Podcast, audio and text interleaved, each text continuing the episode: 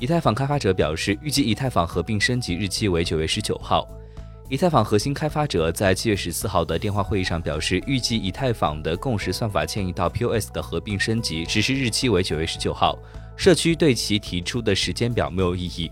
不过，另一个以太坊开发者解释说，九月十九号尚未最终确定，只是该计划的一个前景。此前消息，第三次也是最后一次测试网合并 g o r l y 预计将在下个月举行。